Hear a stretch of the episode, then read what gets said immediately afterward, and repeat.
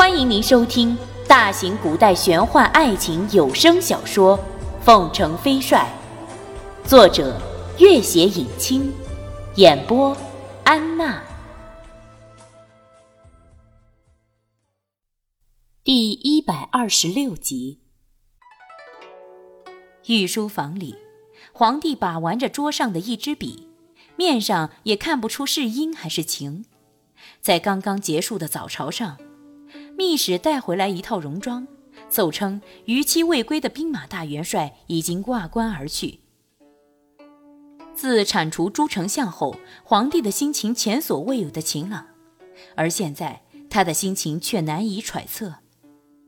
孟元敬和汪军暗地交换了一下眼色，心里都有点不安。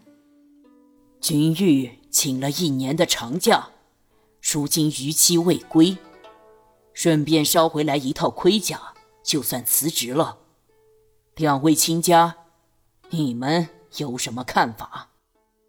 两人互视一眼。孟元敬道：“君玉看来是想安心当个土财主吧？”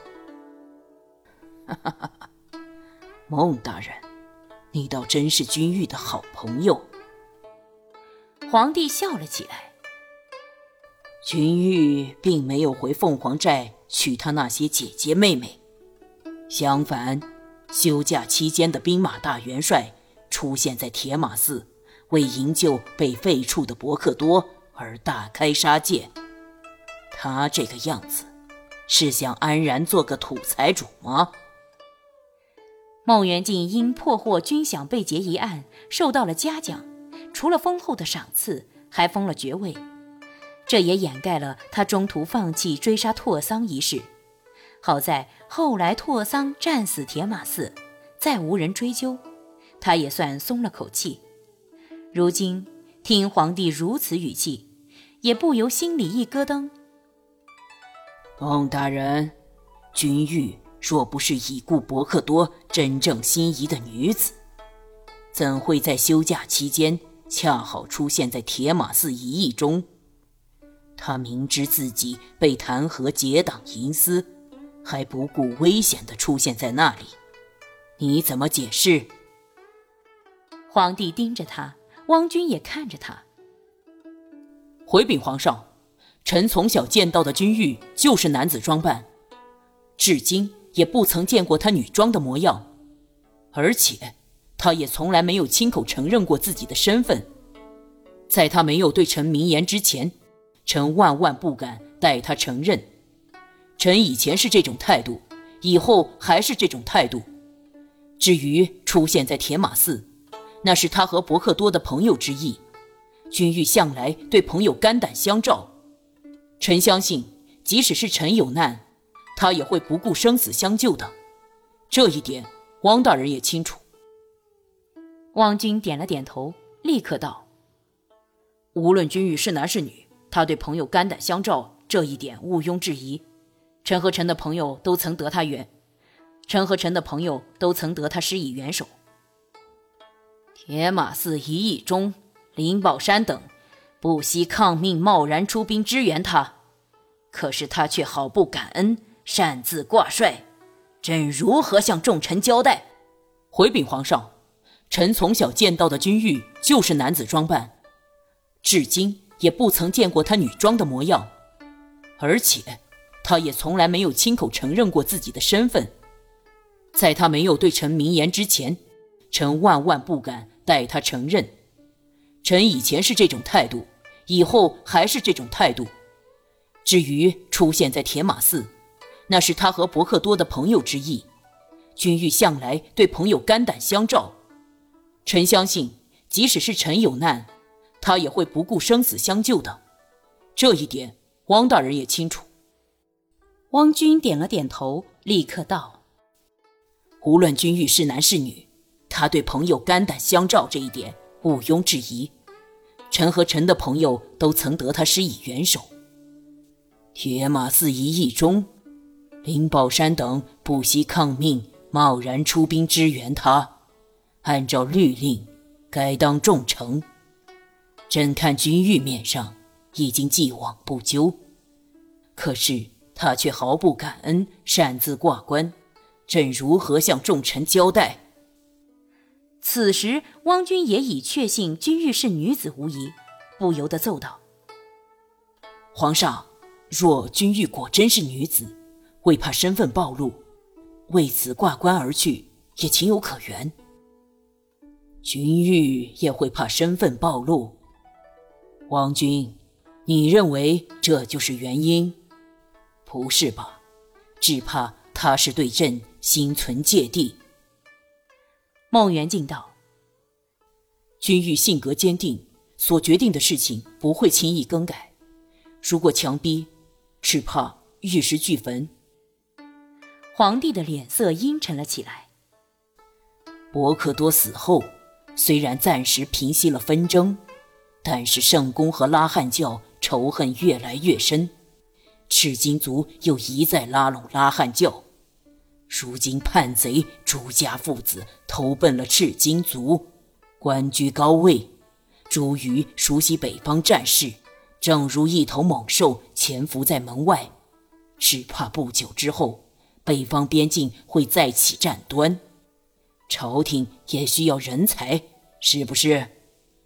朕并不想再追究君玉是男是女，只要他继续为朝廷效力。朕会放宽所有条件，孟大人，选个适当的时机，你亲自去劝劝他吧。孟元敬心里暗暗叫苦，却哪里敢继续推辞，只好硬着头皮答应下来。最后一场细细的雨雪也没能阻止凤凰山上开始吐绿的新芽。君玉刚和卢林等人做了一桩大买卖，返回寨中。他看看沿途的新芽，忽然想起“昔我往矣，杨柳依依；今我来思，雨雪霏霏”的句子。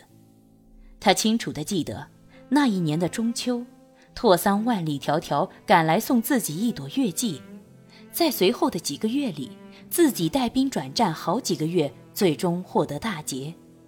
在返回寨中时，也是这样，万物初绿的春天。如今。绿色依旧，拓桑却再也不会有丝毫音讯了。他摸出那朵花儿，打开仔细看看，花儿冷冰冰地躺在盒子里，几乎一点也感受不到贴心的气息。有好几次，在夜深人静、绝望发狂的时候，他几乎忍不住要把这冷冰冰的花儿扔掉，甚至有一回都扔到窗外，他又赶紧去寻了回来。寨主，有消息传来。东方炯脚步匆匆，接壤的大草原五十里外发现大股烟尘，有大军纵横往西北方向而去，初步判断是赤金族的大军。领军者何人？只说是他们的驸马。驸马？据说朱瑜一去赤金族，就立下了好几项大功，不久。真木天儿便将自己最宠爱的一名女儿嫁给了他，以示亲厚。想来啊，这驸马必是朱瑜无疑。纷飞的雨雪已经越来越小，君玉却忽然觉得越来越寒气逼人。他看了看远方蒙蒙的天空，自言自语道：“幸好我已经不是元帅了。”暮春的风已经满是暖意。寨里的读书声也越来越响亮，在最边上的一间学堂里，是罗罗在主讲。君玉悄悄在门口站了半晌，忽听得背后有人靠近，回过头去，正是弄影先生。他微笑起来，和弄影先生一起走了开。君玉，书院的事情，我叫他们暂时不要准备，你不会介意吧？我怎么会介意？就按照目前的情况维持，已经不错了。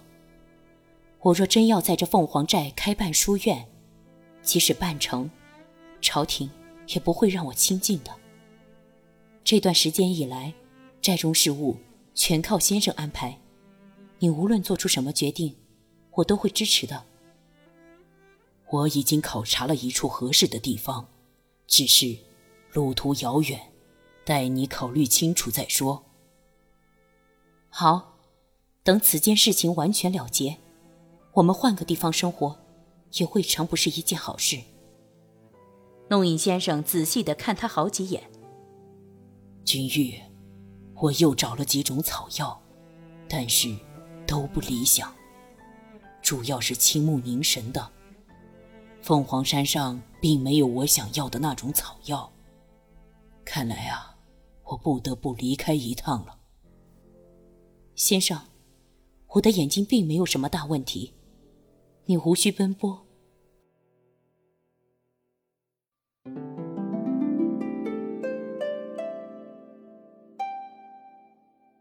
本集播讲完毕，感谢您的关注与收听。